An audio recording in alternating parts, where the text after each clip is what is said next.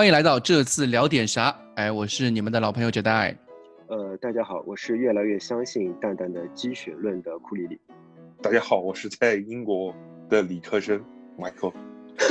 理科生还行，看不起文科生是怎样？这是呼应嘛，对不对？啊，对，上次金鱼的那个是啊，因为他说理科生要考试嘛，所以我我考试了，所以我是理科生。你考完了是吧？最近已经，最近这段时间考完了，考完了，对对，呃，六月底就考完了。我们因为我是读研究生嘛，所以跟本科生的呃时间安排不太一样。如果是本科生的话，其实五月份、六月份就应该考完了。我理科生的话，不不，我研究生的话，我四月份开始还有一个还有一个学期，所以我是六月底才考完。那你们最近考试是，就是云考试吗？还是什么？是还是要到云考试在在线考试？我们去不了学校，学校学校关着门了。我靠，还可以真的可以云考试的？你们考试的时候也跟我们一样需要两台设备吗？需要有一台手机看着监控吗？不需，对，我们需要啊。对，不不需要不需要。我们我们我们学校我们学校有有有一些有一些松散。我们学校啊，你们还是非常信任你们。对。是不也不算信任吧？学校学院方面其实很信任我们，意思就是说告诉你们，我们这个考试还是闭卷的，请大 家维护好自己的学，维护好自己的学的学术 integrity。我不知道怎么说，反正对吧？学术规范反正啊，纪律对，但他用的不是 discipline 纪律这个词，他用的就是那种很宽泛的词。但是但是我们考试的时候，大家也没有，其实也没有人遵守，因为。因为很简单嘛，就没有没有没有监考，你你干什么事都没有人管你，那对吧？你是不能相信人性的。然后然后其实我们做的时候，我们做的时候，我们发现我们发现难怪你们对吧？日不落帝国江河日下啊，原来就是因为考试的时候。但是但是你会发现出题目的老师教授们，他们其实也能意识到，也能意识到学生们到底在做什么，然后题目就量很大。然后题目也很难，嗯，然后干嘛干嘛。如果真的是跑到学校去的闭卷的话，估计大家都挂科。但是，对吧？啊，所以最终是一个有一些超能力，嗯，最后有一些，最后还是一个皆大欢喜的局面，是吧？对，还是一个魔高一尺，道高一丈，对吧？还是魔高一尺，道高一丈。啊，是，最终还是达成了一些一些一致性的嗯考试。啊，今天我们还是。讲这场比赛嘛，就刚刚结束的这场比赛，因为周末后面两轮，嗯，博茅斯啊、阿森纳时间间隔非常紧，我们其实，呃，可能到时候录了也来不及让大家去听，可能会时效性有点差，所以我们决定这一期啊，就埃弗顿这一期比赛，趁着我们赢球。吧，先把这一期录掉，怕之后最重要就是赢球了。关键还是赢球，就是赢球了。我们 对，我们怕下面两场都不赢，就是说录出来也没意思，就难得赢一场就录出来吧。对，难得赢一场，该该该庆祝赶紧庆祝，该对吧？该放松就该该放肆，马上马上放肆。嗯，这场比赛我们先说那个吧，先说中场那个话题，就是孙兴民和洛里在中场的那次冲突。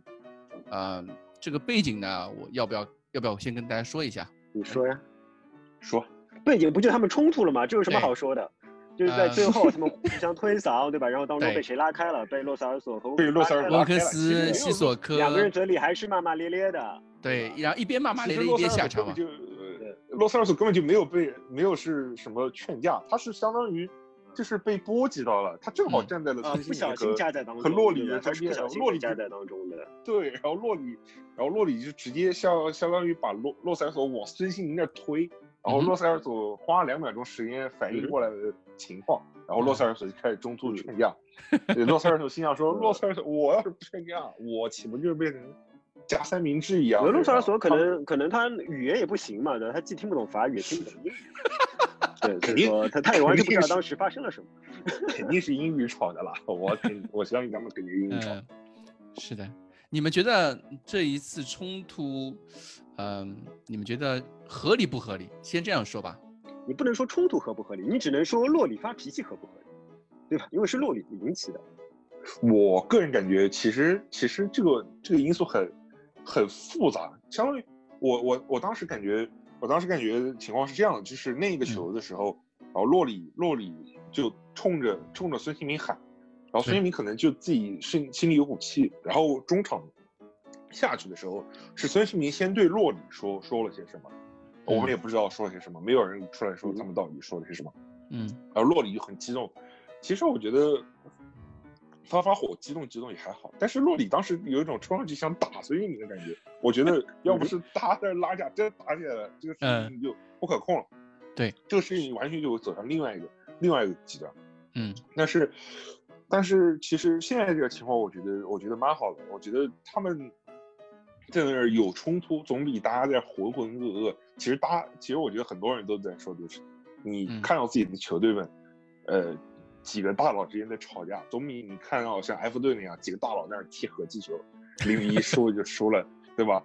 然后然后也就他们零比一落后了大半场，然后就在那儿像模像样的进攻嘛。但是，嗯，但是我昨天看了天体的比赛，然后卡希尔做的做的解说嘉宾，嗯，就是演播室里的嘉宾，他说这个球踢起来就像一个友谊赛一样，啊，说埃弗顿踢起来真的像个友谊赛一样。然后热刺一直在领先，嗯，对。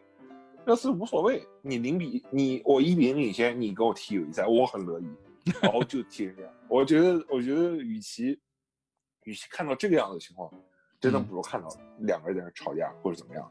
然后，然后其实说到那个球的话，我觉得那个球那个球不能怪谁，那个球那个球已经四十八九分钟了，中场马上就要就要结束了，他可能也比较累。然后这个球这个球放到这个球一条龙拖到后面。后腰线也有问题，到最后射门起来的话，戴尔也有非常大的问题。戴尔就是在那个位置上就一直在让，对他该让的时候他该让他该让的时候不让了，然后冲上去送了点球。他不该让的时候让了，让让让别人让别人让别人射门了。但是但是天体当时演播室嘉宾有一个观点，我认为我认为是可以，我认为是可信的。他们的意思就是说，这个球不光是这个球。理查里森这个球的问题，也是对谢菲联上周应该是第二个球吧？嗯，孙兴民没有回防洛里的一种不满的一种表现，就相当于相当于吵架翻旧账一样。哦，对吧？这是一个比较新的观点。嗯，对他们就一直在说这个事情，然后他们就一直在一直在追问洛里，你是不是因为上上周那个球也也怎么怎么样？然后洛里不置可否。但是上周那个球不是从右路打进去的吗？就是第二个失球是从右路打进去的，跟孙兴民不在一边了，孙兴民在左路。但是当时那个球，但在那个球的那个情况下，就是奥利耶身前的那个人就是孙兴民。当时，当时因为我当时他被换到右边去了，对吧？嗯，有可能是就是在就是在那个球的那个球的环境，因为因为很简单，因为上上期比上期的节目，其实我本来想上，然后然后那 那几个球我看了很多遍啊，那个球就是孙兴慜没有回来，所以当当时当当他们在演播室里面在讲说，可能很有可能就是因为上周那个球，呃，孙兴民没有回防。导致洛伊一直生气哦，我就知道是哪个球。这个是我们其实上一期节目就已经聊过的，就孙兴民有一个在防守的时候有一种，呃，出工不出力的那种感觉。我还我还挺同意那个天空体育的说法的，因为，呃，我在球场上是一个特别会骂队友的队员，对，所以说我对骂人这件事情经验丰富。我我是觉得如果一两次失误的话。一两次失误的话，我是不会骂人的。但如果你持续的失误的话，怒火会慢慢的积累，然后最后会忍受不住。孙兴民他显然是在那段时间他在右路的防守一直是到位的，但是他每所有的到位的防守都没有成功。呃，我之前记得我们跟哲代私下聊的时候说，呃，在好几次角球防守中，呃，洛里已经吼了孙兴民好几次了。对。那么我们不看之前的角球防守，我们就看最后那五分钟的防守。呃，孙兴民有连续两次防守是到位的，但是他到位以后被人家一步就过掉了，这个到位等于不到位。我觉得在这时候洛里的怒火已经在积压了。那么最后那球，其实我们所要求的孙兴民并不是孙兴民快速回防，而是当米娜持球的时候，他其实是在处于一种 游荡的状态啊，他应该是马上第一时间向米娜施压。如果他能向米娜施压的话，米娜不会那么容易的把球往前送。如果米娜不不那么容易的往前送的话，就是我们整条后防线就会应该有比较时间去做组织。对对是的，就会有组织，就会有时间做出反应。那么当时孙兴慜没有做出反应，同呃，我觉得洛里的生气呢是有道理的。但是孙兴民呢也可能会觉得自己委屈，就好像刚才朱总说的，他决定他毕竟觉得自己到位了嘛，对吧？折返跑。而且还牺牲了自己进攻上的体能来做这件事情，他觉得自己可能已经做到了，所以他有点火气。那么大家并并，我觉得不要紧，最后把话题都说清楚了，反正最后也爸爸抱抱了，对吧？对啊，所以说抱抱好，举高高，对，都有了，对吧？应该是一件很开心的。摸头，是的。对，其实其实我觉得就是赛后啊，就是有很多，呃，不管是其他球迷也好，或者是那种网上舆论也好，就有很多人说什么。把这种话题炒作，就是往那种什么种族歧视那种方面去去聊。就我觉得，就最后在站在战队上面，比如说站孙兴民去喷洛里的这件事情上面，可能因为虽然我不是一个很喜欢贴给别人贴标签的人啊，但在这件事情，我觉得我可以稍微分析一下，就是哪几类人。一种是他们从来没有踢过球，或者说甚至没有参与过体育运动的。对吧？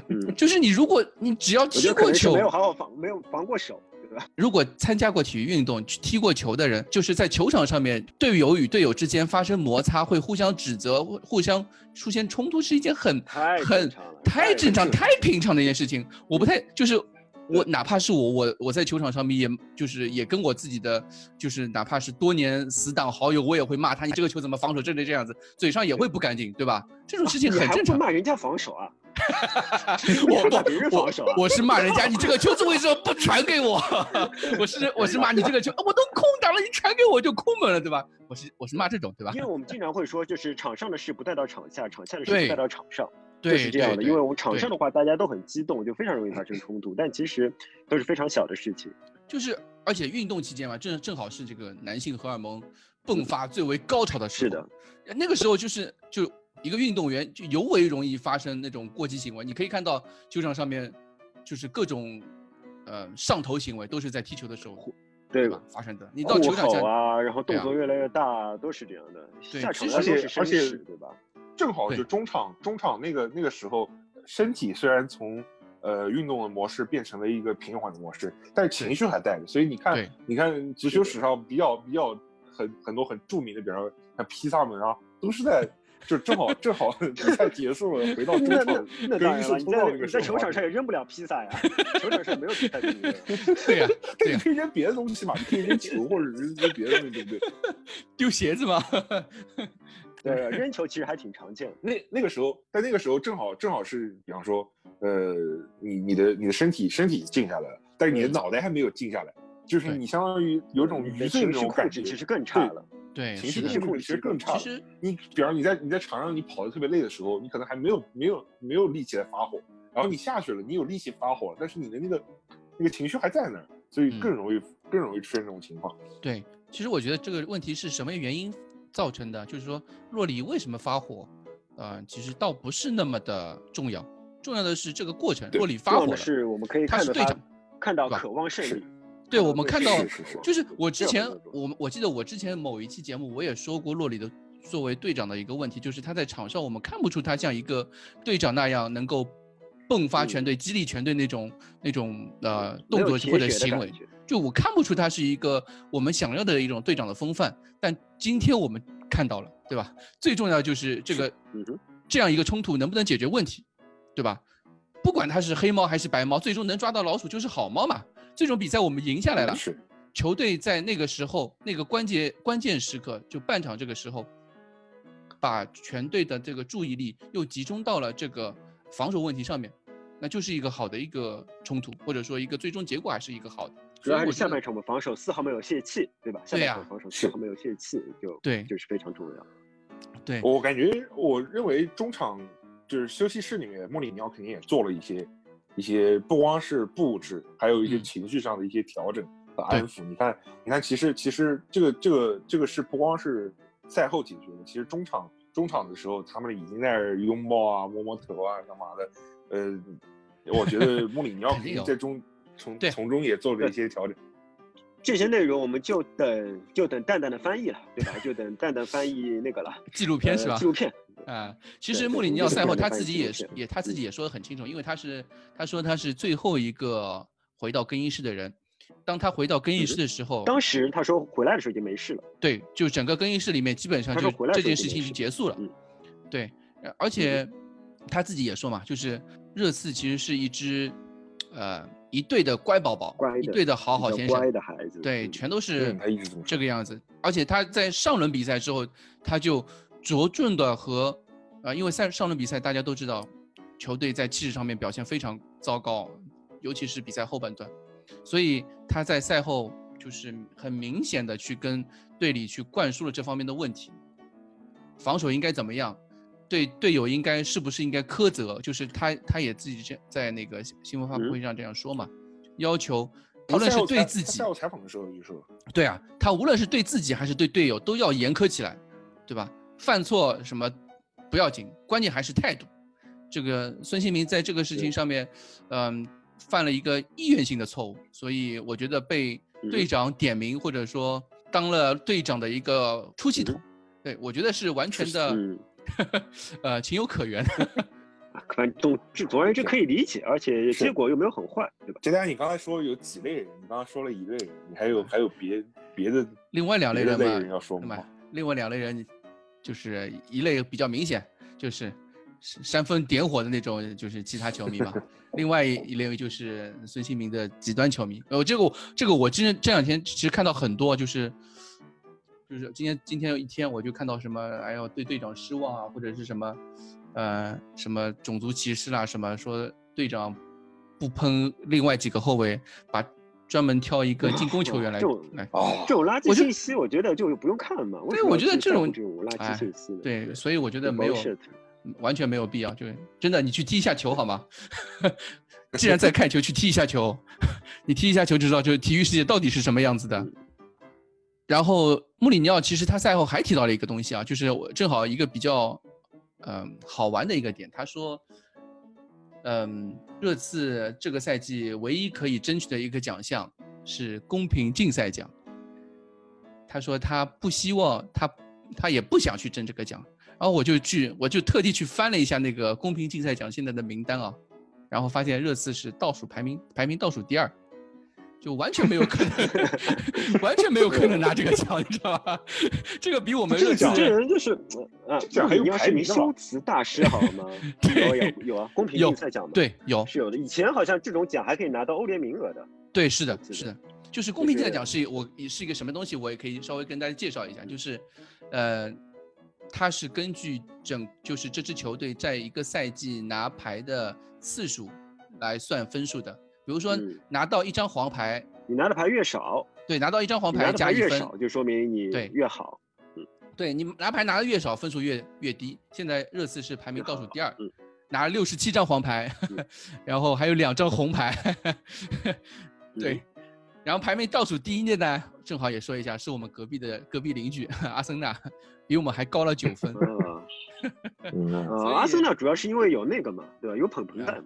哎，而且有卡牌大师啊，有扎卡，对不对？正 好，我觉得这个东西比反正热刺拿公平竞赛奖的机会比欧战机会还渺茫。我今天正好那个 The Athletic 出了那个热刺欧战可能性，他演一个计算机大数据算了一下，热刺拿第四名的可能性是百分之不百分之零点一。啊，零点一，不是一点九。第四名是百分之零点一，第五名是一点九，对吧？对对对对。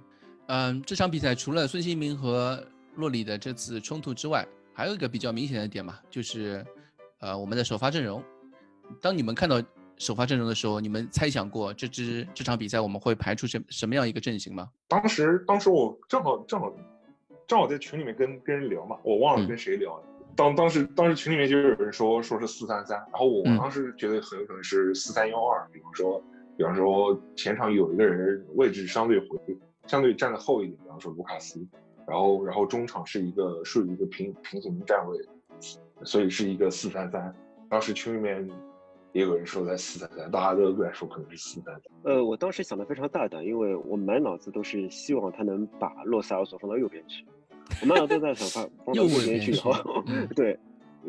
对，我希望洛洛塞尔索出现在右路，所以说我不但想过四三三的可能性，我还甚至还想过平行四四二的可能性，就是洛塞尔索和温克斯打双后腰，洛塞尔索和温克斯打双后腰以后，呃，卢卡斯和凯恩打双前锋，然后呃，西索科打右路，啊，孙兴民打左路，我甚至这么想过，因为我觉得中横性哇，这个看我们甚至可以排出来，对吧？对，因为我的所有想法都都是把把那个洛萨尔索排放到右路去，但是最后洛萨尔索还是出现在左路，我觉得对，出现在左路，还是稍微有一点，对我来说稍微有一点点小失望。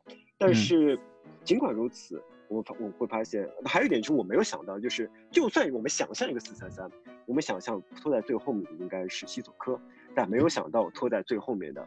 四三三三中场里面，特在最后面的竟然是温克斯，而且温克斯这场比赛踢得非常非常非常好，就他终于到 你可以扬眉吐气的时候，扬眉吐气啊，真的是老父亲，老父亲的眼泪都要出来了，我跟你说，终终于到你可以扬眉吐气的时候。是这场比赛，温克斯简直了，传球稳定性非常的高，然后防守时的到位率也极其高，下铲动作完全就是作为球迷来说，这场比赛如果说有。谁更有 energy？那当之无愧，首当其冲第一名就是温克斯。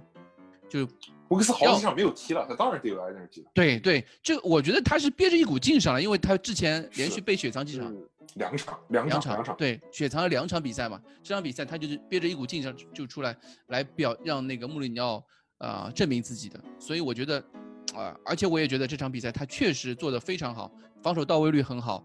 呃，串联做得非常好，甚至于我们之前诟病的，呃，温克斯没有 DPS 嘛，就是他在进攻上面的，嗯，就是贡献不多。但是这场比赛我们其实看到温克斯，呃，嗯，他有很多罕见的，对，很罕见的几次前插都做得非常好。对，我觉得他做的都非常好。是说的说的更夸张一点，就是这个就是我们想看到的那个英格兰哈维的那种表现。是说到英格兰哈维，我就稍微补充一下。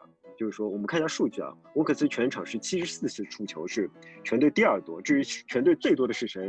呃，我先卖个关子，大家可以猜一猜。他触球七十四次，全队第二多。但他的传球成功率，六十三次传球里面成功率多少呢？百分之九十六点九。对，就是说百分之九十七的传球成功率。天哪，这是托尼克罗斯，这是这是布斯克茨，对，这是谁啊？哈维。而且之前我们都知道，对。我们之前都知道，温克斯有个问题是，他的传球数据虽然一直是比较好看的，但他有很多垃圾传球，他有很多迟缓的短距离的，并非向前的传球。但这场比赛不是的，如很多东西数据无法体现，就是温克斯触球变得非常非常快，又快又直又准。而且这种快不是别人传给他快，他是断下球来马上就出给别人。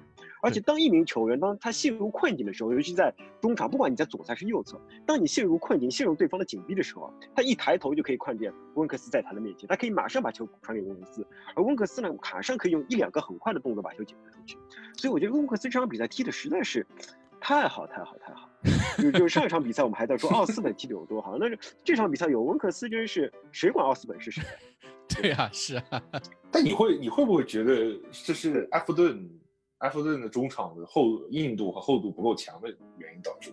就是我们不能用用一场论的，就是他这场表现发挥的虽然虽然非非常好，但是你看一下对面对面的中场，对面的中场要不就是要不就是被天空体育那几个喷的说说说抢断都不愿意下场的西古德森，要不就是安德烈戈麦斯在那在那对吧？就是要不就抢不下球，要抢下球就犯规，所以就感觉对面中场的后呃硬度也有些问题。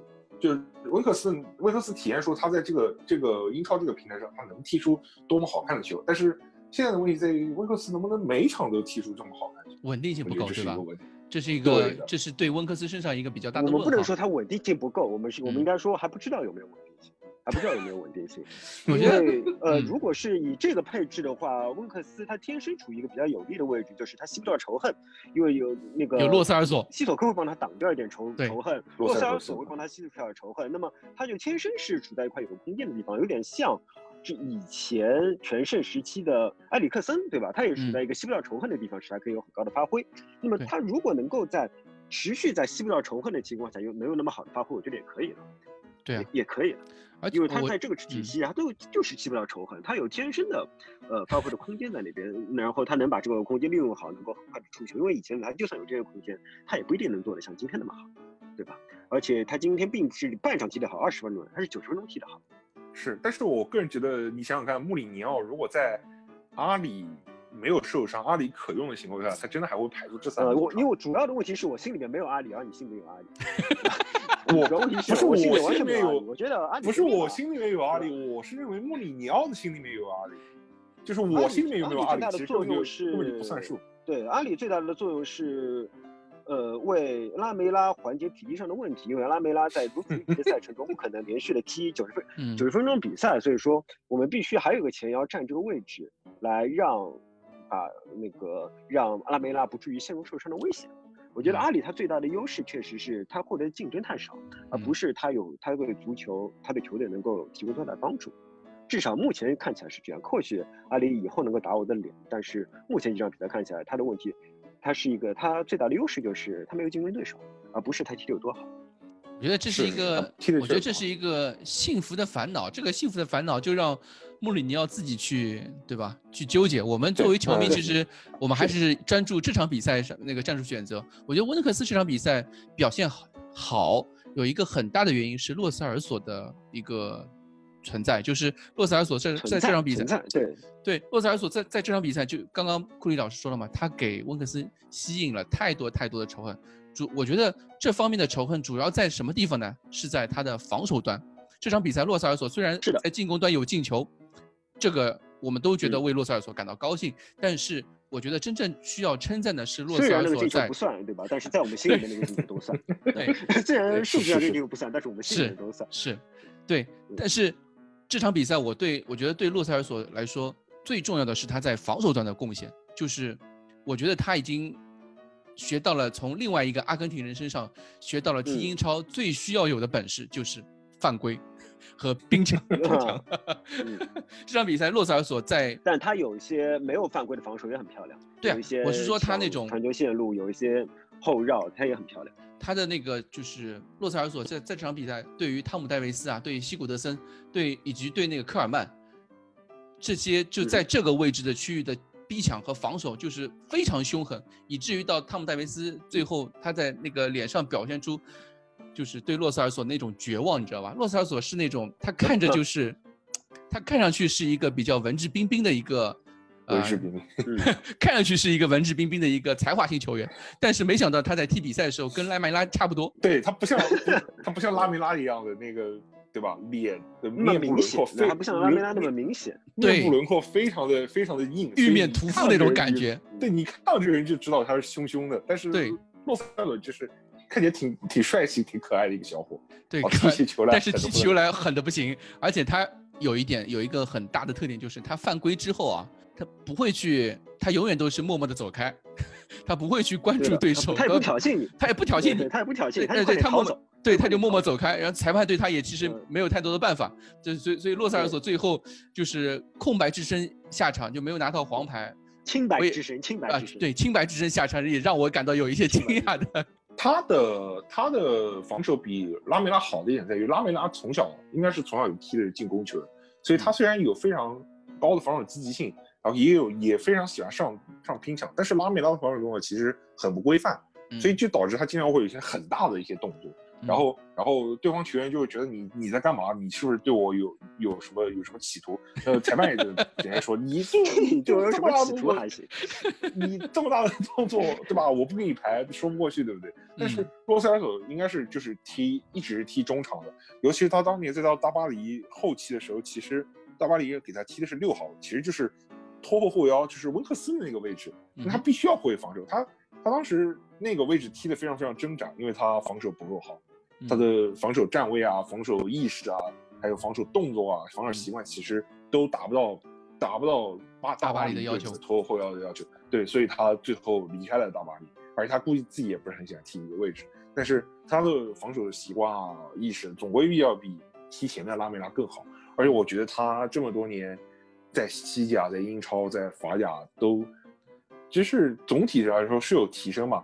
然后你看他，对他英超适应很快。嗯，他几个月前英超的节奏、英超对抗都都给不上，你别人给他一个对抗，他球就丢了。然后他他拿到球还是一停二看三转一，但他现在不需要了，所以他对英超的适应其实很其实非常非常快。然后然后刚才刚才接着温克斯那个问题，我觉得温克斯温克斯。在进攻端的输出还有前插什么的，其实他应该是有这个有这个表现。比方说去年一九年年初的时候绝杀呃弗洛姆那个球，就是他的前插，他能插上去。我个人认为他之前一直是有有些垃圾传球啊，然后不插上去啊，我觉得是呃两任教练波西尼诺也好，穆里尼奥也好，对他的一个要求，意思就是说，如果只有两个中场，你跟西索科或者你跟洛塞尔索的话，那你是那个需要被牺牲的人，因为你的搭档西索科和洛塞尔索一个站不住。一个就是需要他到进攻端有有有输出的人，所以你不得不站那个位置上站住。然后，然后他上个赛季，他这个赛季上场又已经多一点。他上赛季可能是因为因为之前还有一种年轻球员延续下来的感觉嘛，就他呃在波西尼诺手下一从青年队被提上来之类的，有种就是教练说什么我就做什么的感觉。教练让我守住位置，控住球，乖乖乖宝宝。乖乖一点，乖一点。哦，他这个他他后来可能也看到了媒体对他的批评，可能教练也跟他聊过，可能他自己也想过，觉得如果我就是一直一直就在后场踢后场安全球的话，我永远成不成为不了英格兰的哈维。那我不如 对吧，锻炼锻炼自己向前出球的能力。嗯，但是这个东西不是一招就能锻炼出来。我们现在看到了一个一个发挥非常好的温克斯，我觉得就是跟。刚才库伊老师说的一样，就是两个中场对他的保护非常的好，嗯，他对不用吸引火力，他一旦没有不用吸引火力的话，他那些自己偷摸摸锻炼出来的能力就可以稍微施展施展。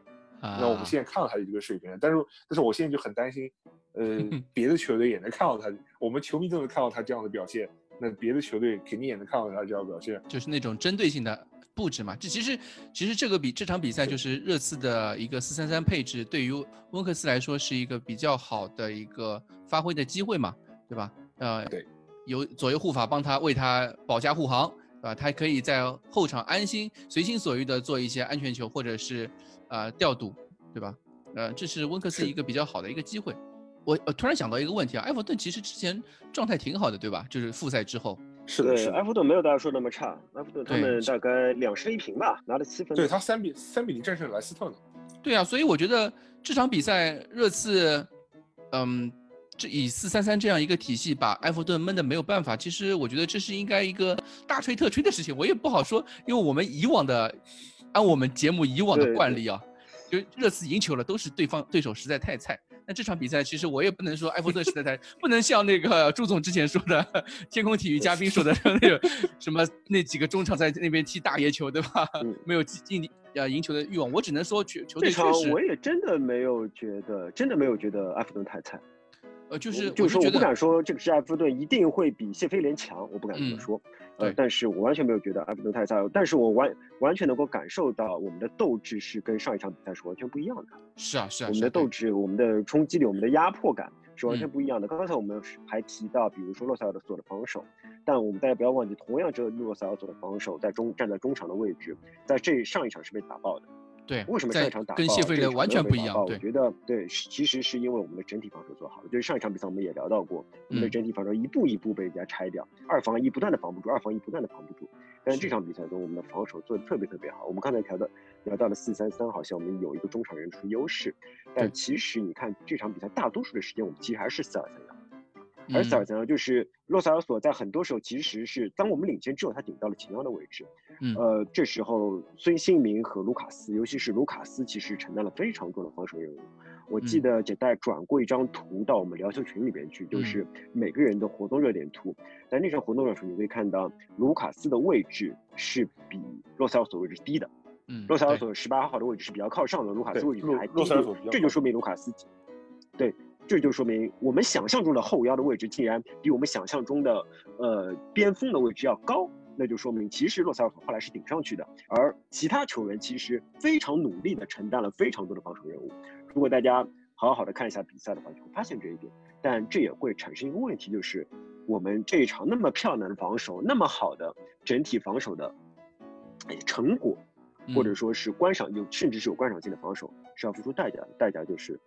我们的进攻还是有问题，进攻还是有问题，就好像上一次 奎尔奇说的一样，我们是一支努力防守能够防好，但是一旦进攻就会忘记防守的球队。啊，对，而且呢，我们进攻还不一定能打进去，所以说我觉得，所以说这场比赛可以说是让我们非常激动，但是呢，也不能说是从此就安心了，我觉得还是任重而道远，就是尤其是进攻方面，我不知道朱总有什么想法。嗯。进攻的问题，我觉得，我觉得复赛之前我们就不提了。当时我们又伤了，又伤了这个人，又伤了那个人。当时我们了解能排出一个阵容有进攻球员就已经不错了。对，因为现在的进攻并不是跟伤病没有关系，现在的进攻跟伤病没有关系。然后当时就当时就有问题，但是当时的问题在于人手不够。但是我们回来以后发现，我们现在的进攻回到了，甚至穆里尼奥来之前的一个呃一个非常嗯非常不好的一个样子，struggle 的样子，就空对空有空有几个人做了小配合。然后他们什么都踢不出来，他们在前场没有非常有效的配合，他们也没有在前场有非常有效的套路。其实这就是为什么波切蒂诺下课的原因，因为他完全就没有，我不知道为什么，就是这个赛季以来就没有在进攻上有什么很有什么 OK 的套路。虽然都是老球员们，但他们不知道在踢什么，他们好像没有什么默契。然后他们以仅有的一些默契，就是一些花拳绣腿啊，啊这这这个这个二过一不错。然后结果这个二十一过去以后，是那种没有任何作用，是那种友谊赛的那种配合。说到这个，我突然想问一下杰代，因为杰代是一名优秀的十号选手，就是说 你平时踢球的时候，你有没有觉得就是有些人跟你就是来电的，有些人跟你就是不来电？对，这个我觉得你有这种感觉吗？这是肯定有的，就是我愿意去。当当有一些好的队友的时候，你会愿意和去他和他去做配合。当然有一些人，我就是嗯，作为十号球员，对吧？球权非常多的一个球员，我有些球员我就是不想传球给传给他，这是肯定存在的嘛，对吧？对，我觉得这跟想不想可能还完全一致，就是说，呃，怎么说呢？以前我在看中超的时候，刘越解说中超解说员非常喜欢说一句话：这些球员大概在一起已经踢了三到五年球了，他们彼此已经非常熟悉，所以可以踢出一些非常娴熟的配合。但是你想，热刺的这些球员在一起可不止踢了三到五年球了，他们其实已经踢了很久。对，他差不多就反正也不能说不止三到五年，就是也是三到五年了吧，对吧？卢卡斯都来了好几年了，在这种情况下，他们还是没有任何默契。我觉得他们就是培养不出默契。首先就是我们我们以前讨论波切蒂诺的时候，我们就讨论过，波切蒂诺是不讲进攻套路，对吧？波切蒂诺主要是靠能量。那么当能量当大家能量都没有的时候，当我们想要进攻套路的时候呢，我觉得非常激发不出新的能量的球员们，对对对，球员们彼此天然的相互的理解，嗯，就是说。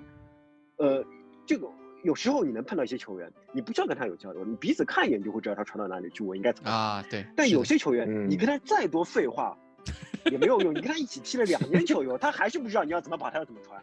有些球员你跟他踢了两场以后，他就知道你要跑怎么跑，你要怎么传了。这是我的亲身经历，所以说我觉得热刺也是这些问题。热刺现在这些球员就是踢不到一起，就前场球员这并不是训练中套路问题，训练中能有的套路都可以，对方都可以轻而易举的化解了。防不住的套路都是球员天生在球场上迸发出来的一些套路，那些即兴的创作，那些呃心灵的感应啊，那些东西，我觉得我们这一批我们这批进攻球员就是没有。这个我跟我跟我跟库里的想法不是不是很一样。我觉得，我觉得现在的问题在于就是，呃，对我觉得我觉得没有没有那么是没有那么玄学吧。嗯，因为我们经常有时候看就说什么呃某支球队踢到哪儿算哪，其实这个赛季热刺就是踢到哪儿算哪。但是之前虽然虽然波切诺强调能量，然后有那种冲击，但其实还是有一些很有一些很明显的一些进攻进攻套路。嗯，那可能我我你忘记我们好几次反击五打二没有打进，六打一打不进的反 不不不不反我我认为我认为反击五打二六打一反而是更。不看重套路，而是更看重更看重个人的那种球员之间的对个人那种那种发挥和那种即兴的表现。因为因为你在训练中不很少会练反击那不就说明这些球员彼此之间没有发挥和即兴？就是说他们彼此对对对对对，但但是不就说明我的观点？这句话我认同，但是我认为我认为套路这个东西还是存在。就是就是之前之前你只能说啊，对套路肯定存在。我的意思是最最有威力的东西不是套路，其实套路肯定是存在的。呃，或者或者，我认为就是说，不管是波切蒂诺，或者说是，呃，那个穆里尼奥，穆里尼奥来说，他们能够带给球队的可能不是套路。就穆里尼奥可能也不是一个特别擅长。我觉得穆里，我觉得穆里尼奥，就算我们翻还是值得信赖的。我觉得翻之前他们就呃翻翻之前他的一些过往战绩的旧账，你比方说二零一二年他在皇马啊一个赛季打进了一百个球，就算这些球员们很有默契。很有灵性，很有天赋，但是但是那也是一个创创纪录的一个赛季。C 罗在皇马踢了那么多年，但也只有那一个赛季进了一个赛季，一个球队进了一百个球。我的意思就是说，呃，现在的问题主要还是波切蒂诺这个赛季，呃，遗留下来的不知道在练什么。遗留下来的一个问题。而穆里尼奥没有一个没有一个完整的休赛期，让他重新去打磨一套他适合他适合他整体战术。如果我们以前有套路的话，我们为什么没有继承下这个套路？因为埃里克森走了呀。对，我一直是我对我一直这是最重要的。没有，但是这些这种套路是是是肌肉记忆啊。足球套就这些套路是肌肉，因为在球场上并不是那个。并不是波奇这种吼出来的。如果波奇如果真的曾经给我们进过套路，我是说球队最现在最重要的一个人就是埃里克森走了。虽然我们之前一直就是一直在，对啊，之前一直黑黑水森，是登贝莱走了。不是我，你听听我听我说完。登贝莱走了是肯定有影响，但是埃里克森对于进攻上面的，就是在细微之处的一些影响力肯定是有的呀。对，所以说还是个人才华。因为你找不到替代者，如果是套路的话，你就可以轻易的找到替代者。这个就是你之前那个扳机的套路，你还记得吗？就是一个扳机的套路。是的。我们现在前场孙兴民、凯恩、卢卡斯这些的人都是枪管，对吧？现在拿现在因为因为没有没有枪托，对，因为少了一班机，少了枪托，现在这三个人都变成了烧火棍。对吧？你还记得这个套，这个这个你当时说的这个观点？我记得，我记得。对，现在这个观点依然存成成立，而且我们的枪托没了之后，我们现在连扳手都没有了。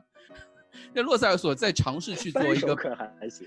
就就不是扳手，就是那个叫什么扳机，扳机。对，连扳机都没有了。枪托，你想说的是枪托？你到底想说的是扳机还是枪托？没有，我说枪托没有了之后，现在连扳机都没有了。对啊，扳扳机也没有。对，是的，是这样。对，是吧？是这样。所以我觉得，就不管洛塞尔索也好，或者说当时我们买恩洛塞尔索和恩东贝莱，就是为了来做一个替换嘛，就是一个替代，让他一个成为枪托，一个成为扳机。但是现在目前看起来，洛塞尔索距离扳机可能还有那么一呃一段距离。首先，他对英超的适应，嗯，我们看起来已经做得非常好了。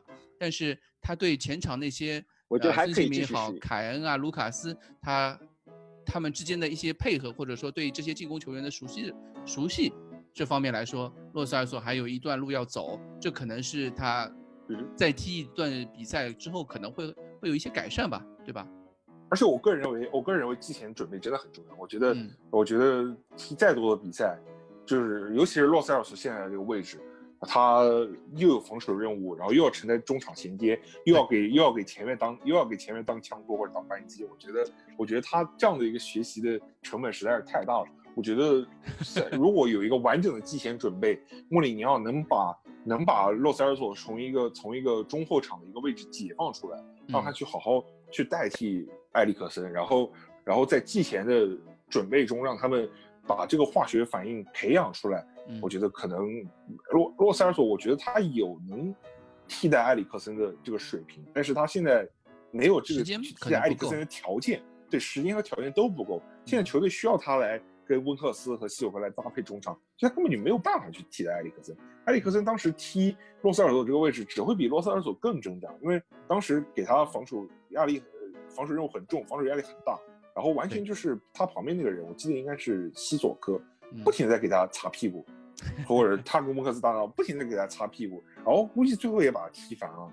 我现在一直有个理论，就是埃里克森当时被波西诺不不得不摆在中后场那个位置，就现在洛塞尔踢那个位置，让埃里克森踢反了，所以埃里克森决意要决意要走，因为他想踢的是更前场的位置。你看，你看他在他在呃国际米兰，他不是被放到左路，就是一五一六赛季、一六一七赛季他最喜欢那个位置左路，或者就放在中路。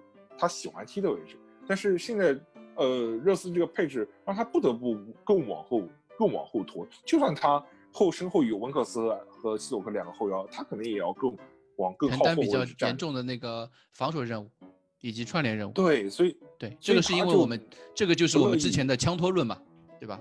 是，对对对，登贝莱走了以后，中场的串联就串联就完全不存在了。对，那不得不由埃里克森或者洛塞尔索做来做这个任务，而埃里克森不愿意走。他可能愿意踢一些更更大师或者更大一点的球，他就走了。对，对，所以然后洛塞尔索刚来嘛，对吧？嗯，我们也看到洛塞尔索一个比较惊喜的变化，就是他，啊，我又要说 又要吹他了，他相比埃里克森有更好的工作投入，呃，更好的防守倾向，对，这些都是嗯前任比不了的。所以我觉得，嗯，洛塞尔索身上的潜力也有，然后他的态度也有。然后就看球我们球队能不能给他这样的时间去，呃，做更好的融入嘛，对吧？肯定要给他这个时间嘛。我们现在最好的球员就是，中场甚至是全队最好的球员就是就是罗塞尔索，那你不给他时间，你给他干嘛呢？对不对？不是恩东贝莱吗？好，呃，前场的问题，中前场的问题，我们就就说到这里。然后这场比赛，库里老师非常想吹的是后防组的那位球员。我也我也不敢说我非常想吹他，我只是说他终于知耻而后勇，拿出了一场就是呃还债的比赛。因为上一场这这这名球员就是本代，我们之前讨论过，我们之前刚刚提到过一件事情，就是温克斯，呃，他踢得非常好，但是他的触球。七十四次触球，只不过是全队第二。那么谁是全队触球最多的人呢？竟然就是本代。这场比赛也可以看到，呃，本代发挥的非常非常积极。以前本代是处在一个比较安全的位置，他更希望通过传球来帮助球队，直直到呃球队真正在进攻上遇到巨大困难或者落后的时候，他才会助攻。但这场比赛不是这样。呃，这场比赛本代在一开场的时候就攻过了对方的半场。我觉得本代的心态其实是全队心态的一个缩影，就是说全队真正拿出了决心。啊，这种决心不但体现在本代的球风上，甚至还体现在本代的面相上。就是说，突然之间你发现本代就是本代从一名两眼无光的球员变成了一名还没有毁容的李贝里，对吧？就是他的侧面突然像刀子一样锋利。我觉得，对，而且而且本代有一点是我非常喜欢的，就是他如果在前面丢球了，他就哪怕要犯规，他就哪怕犯规也一定要。把对方的反击阻止下来，我觉得他做的非常非常好。本来这场比赛，我觉得是他，我看到现在是他加入门热刺以后的最佳表现。如果他能够把这个表现维持下去的话，我觉得他的这个位置是相当稳固的。啊，同时我们在这个位置上可以可以比较放心。可是本代这样一个球员，我对本代的印象一直就是他这个球员就是他的天赋不足，嗯，他的他的进攻和防守的天赋都在那里，他的速度也不够快。他身材又很单薄，像 就是就是我当你想象本代的时候，你不能把他想象成罗斯那样的边后卫，你要把他想象成阿斯皮列克利利奎塔那样的后卫。就是说他是以技术和没有没有他他也没有那么慢，没有他他没有那么慢，他是凭技术和经验意识来帮助对意识防守意识技术和意识来帮助帮助球队的。他他一对一确实是吃亏的。在我印象中，他就是比阿兹利克慢，因为阿兹利克好歹能防一些带速度的后卫，但是带速度的前卫，但是真的把他跟阿兹比利亏的踢比，因为人家是欧洲冠军。你会，我们只是说他是这个风格的球员，他可能没有到那么那么高的高度，但是他没有那个高度，对，但是他是往这个方向的高度。对啊，嗯，是，就是就边后卫有几种方向，有一种是罗斯那种方，罗斯沃克那种方向的，身体爆，身体强壮，对吧？就是爆发力强，进攻防守到位到位率比较高。另外一种就是阿兹皮利奎这种奎塔这种或者本代这种，这个这个我们其实呃之前的节目也聊到过嘛。这场比赛把它想象成一个边后卫位置上的 playmaker 啊，对，你可以把它想象成一个边边后卫位置上 playmaker，但是本代在这个基础上。本来仅不过是一名这样的球员，但是这场比赛增加了凶悍和侵略性，让人觉得他似乎在未来会有更多的可能性。如果我们我们去看这场比赛，就是呃球队的站位图啊，我又要说站位图这个事情了。呃，是的，相比右边右侧，奥利耶身边围绕着西索科、卢卡斯都在帮呃，就是奥利耶做一起保护他，保护他，因为球队确实也因为埃弗顿那边他的主攻方向是迪涅这边嘛。迪涅是一个非常呃，就是很活跃的一个边后卫，这是他们的主攻方向。但是，而本代这边呢，他和洛塞尔索的一个配置或者说防守的组合，完全扼杀了对手理查利森、汤姆戴维斯以及科尔曼的那种发挥。你可以看到那个站位图，就是在左后卫这个位置上，方圆我可以说大概五到十米，只有本戴维斯一个人站在那里。然后本戴维斯旁边就是温克斯，冯克斯也是方圆这段距离只有他一个，他一个人就是，对，老谁都不许进老子两米之内，就是我感觉。对，是的，就是这从这方面表现就可以看出他们在这个位置上，不管是温克斯也好，本戴也好，这在这场比赛我们可以看到他们就是一种。呃，称霸一方的那种气势和态度。是的，本戴维斯受伤就是说，如果整体踢得烂，如果是整体踢得烂，你看到这种站稳，你就知道他脱离了比赛；如果是整体踢得好，你看到这种站稳，就知道就称霸一方的气 称霸一方。对，是的，对，其实本代本代受伤之前，就是穆里尼奥来来第一场受伤之前，他的表现其实其实还是蛮不错，包括打西汉姆联那那那场比赛，其实大家也看到。我主要是觉得他受伤回来以后。我们我们盘算一下，他打阿苏内维拉回来那场比赛踢的还可以，然后然后打欧冠，莱比锡那个点球，我觉得就是很业余的防守动作嘛。我觉得他可能是比赛状态不足或者体力也有问题。打切尔西这样的，你想想看，你想想看，你凯复出的时候是什么状态，对吧？你想想看，你是是是复出的时候什么状态？你再想一下。但是但是他但但是他这个状态一直延续到了上一场比赛。就相当于时隔了三四个月，你要这样想，他依然还是那个。你要这样想，我们的左后卫确实没有人。本戴维斯是以赛代练，他可能，比如说，如果我们呃前场呃，我们想一个比较好的例子，如果是孙兴民的话，他可能可以恢复到百分之八十再回，就是就可以才打比赛。那本代的话，可能百分之七十就要被穆里尼奥拉出来直接首发了，被拉出来拉比赛了。对，拉出来打 一周打三场而且我啊，所以我们而且我吹的仅仅是仅仅是这一周的本代啊，并没有说啊本代连续好几周表现的非常好，没有，我们都看到 了那肯定不是，确实不好。对对，但是这周的本代只能说让我们看到希望，其实跟温克斯的情况是类似的。温克斯也是能够让我们看到，如果本代和温克斯都能够持续给出这种表现的话，我觉得我们的左路是比较能够让人安心的。老板，你前面你前面跟我聊那个关于中后卫的配配置的问题，然后你一直认为戴尔还可以，但是但是我前面前面前面的节目其实我一直想上嘛，然后我一直准准备了一些东西。然后我每每一期我感觉准备的东西就是戴尔这个球员不行，戴尔这个球员踢中后卫不行。对啊，那你觉得你觉得现现在这个你你依然认为戴尔是我们中后卫上最好的？嗯，我觉得至少从这两场比赛来看，戴尔依然是我们球队比较稳固的一个后防中卫呃人选。谢菲，包括不管是包括谢菲联，对的，是的。就其实这场比赛我我们在那个群里面聊球的时候啊。不管是大群还是小群，我对戴尔是一个保持着，嗯，千万不要去聊他，千万不要去聊他。我是保持着这样一个态度，就是我看到戴尔的表现，我看在眼里，但是我绝对不能去称赞他。他已经在我这里已经到达这样一个程度，因为我还是觉得，呃，他是一个不敢称赞他，你怕对我不敢，对我很很很怕奶过头。其实你心里边很想赞他，对我很想赞他。可是我我我就这么我就这么聊，我们我们赛后呃不对，我们复赛后四场比赛丢了四个球。对，他看球不看人，他看球不看人，相当于他身后有一个人，他不看，他看着球。戴尔在这场比赛上面，我觉得就不管是这场比赛也好，打谢菲的那场比那场一场那场比赛也好，或者说之前打曼联那场比赛也好，其实戴尔的表就是整个后防线来说啊，你们如果去这场比正好我要说到这个问题，就是呃。我们一共丢了四个球，确实不错，但是我们也差点拿哦。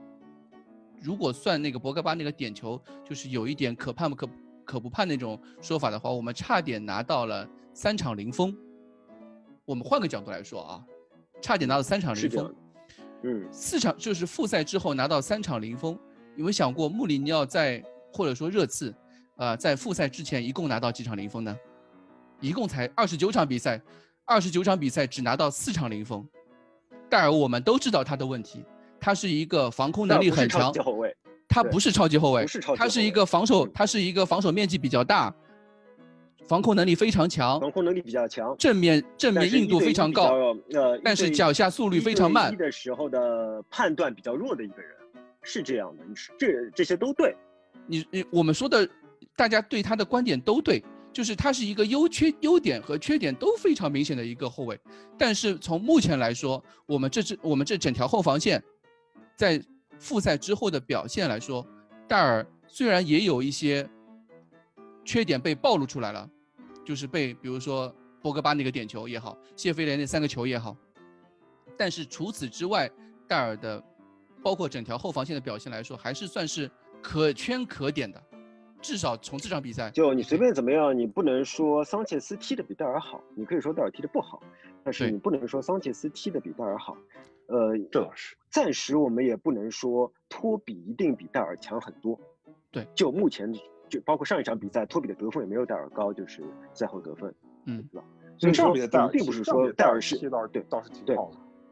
我们不能说，呃，戴尔是名超级后卫，没有人说戴尔是名超级后卫。我们说的只不过是，戴尔是目前的三名后卫中三选二的话是不可或缺的一个。我觉得我们只能只能这么说。我让我认同了这个观点。如果你如果你打谢菲，那会儿你打谢菲联打完，你跟我讲这个讲这个球，呃，你前你前两期跟我说说这个这个话，我肯定说我不同意。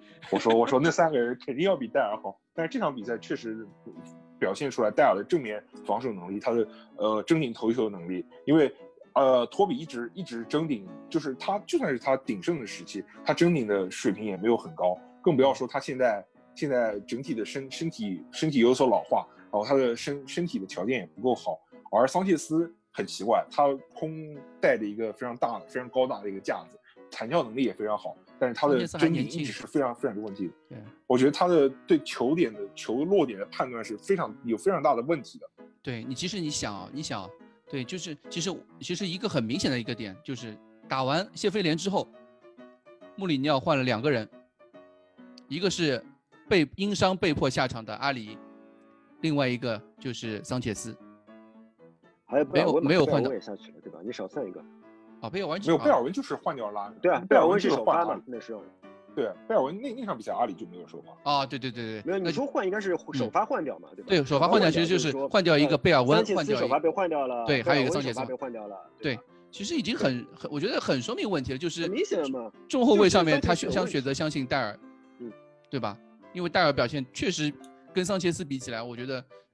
呃，这个就是，哎，这我觉得这个话题就跟我们之前谈谈奥利耶好不好的问题一样，你手上可以了。我觉得我们的观点都已经说出来了，听众可以自己选择，对吧？听众可以自己。是是是是是，但是但是我埃弗顿赛前的时候，其实我心里凉了半截，我心想说，穆里尼奥相，穆里尼奥宁宁可继续用戴尔，都不愿意都不愿意再再换换换人。其实我当时还蛮还是蛮担心的，但是这场比赛戴尔相当于他用他的表现来打了我的脸，但是我。我我依然保持保持就是你对你对于你对，我觉得这这点很好，就是呃，对于戴尔的质疑也好，对于温克斯的质疑也好，对于本代的质疑也好，这些质疑都可以继续存在。他们这些球员，我们都已经看出他的闪光点，但是他们需要持续的发挥，来把这些闪光点成为他们身上的标签，对吧？是的，让我们可以就像之前喜欢维尔通亨也好，喜欢托比也好，就。哪怕他犯了错误，我们也不会去苛责他，说他没有打中后卫的智商，对吧？是的，是的，是的。这个只需要他们把这些状态呃继续维持下去就可以。这个也需要一个一个一个一个慢慢积累的一个过程嘛，对吧？就像莫里尼奥，需要他们自己表现。对，嗯，对我，而且考虑到现在球队球队的状况，我们可能没有办法在中后位置上面有一个非常嗯超实力的一种引援，或者说买到一个引援，对对啊。我，所以，所以我们不能对，我们只能往好的方向看，就是希望戴尔尽快成长到像之前那个托比也好，威尔通亨那样，呃，发挥出自己的优点，然后把自己的缺点更小的那个更好的保护起来，对吧？这里我又要说季前准备的问题了，我觉得，我觉得，我觉得又又要绕回季前准备的问题了，因为因为去年的时候，应该还是。呃，戴尔应该才从阑尾炎手术恢复过来，我没记错的话，应该应该就是这个时候。所以他其实这个赛季之前的季前准备其实不存在，所以你可以看到他这个这整个赛季，他的身体状态是越踢越好。现在就是，就是你你看到这个这个球落到他跟前锋的点上，你就觉得戴尔一定能把这个球顶掉。但是如果你搁半个赛季之前，你就觉得哦，这个球戴尔一定顶不到。然后戴尔的脚下速率很慢，戴尔现在速度比他巅峰时期要慢很多，这就是他为什么。呃，后腰位置踢不了了，因为他实在是太慢，后腰位置上就跟跟桩子一样，所以他不得不回，不得不回撤。但是我现在就比较期待季前准备，一个是他，一个是洛塞尔索。他的问题在于他能不能把他的身体机能再再往上调整一点。嗯，就是他现在后腰完全踢不了，但是他中后卫上也有点木，也有点像一根桩子一样，就是就是桩子能干的事情他做的非常好，但是但是一旦让他动起来就很麻烦。我看这能不能好。第二个就是他一些防守意识上问题。我前面，呃，想其实想表达就是这个问题，就是他防守意识踢中后卫其实不是很够格。就是你感觉，呃，托比也好，维尔通森也好，他们会犯的一些失误，其实是他们一些一些技术上的一些一些一些漏洞，或者说是他们一些身体条件上不不够所导致的。但是戴尔所犯的失误，你又觉得他是一个中后卫不应该犯的一些失误。我希望穆里尼奥在季前准备的时候能能给他稍微开开小灶。带经验上面，带一个这个更多是更多是经验上的一个啊储备。你看维尔通亨和托比之前来到他们加盟热刺之前踢了多少场后卫，戴尔在加盟热刺之前，他是在干什么的？他不管在里斯本竞技也好，啊，在是本菲卡还是里斯本竞技？里斯本竞技啊，里斯本竞技，里斯本竞技，他踢的是右后卫啊。他踢的是右后卫，对啊，他之前他根本没有在英超这个级别，或者说在一线队这个级别上面，在中后卫有非常像维尔通亨、托比这种那么充沛的中后卫经验。所以，嗯，我记得，我就记得当时一开始波西诺让他打过一次中后卫嘛，就是他刚来那个赛季打过一次中后卫，然后，然后就是头球根本就争不到，他那个头球争不到的画面到我到现在都都。戴尔的问题就是经验的问题，然后，呃，我们其实。托比全是帮带嘛？哎，对，好了，呃，之后的话，因为呃，之后是两场比赛，博恩茅斯和阿森纳，啊，那两场比赛中间我们不会再录一期节目，可能会。等阿森纳比完之后，我们再酌情考虑。啊，那一期下一期节目扛还是 是一起扛还是一起狂的问题？对，是，呃，对。好，那今天的节目就到此结束。呃，感谢呃朱总和那个库里老师的光临。啊、谢谢大家收听，拜拜，再见，谢谢大家，拜拜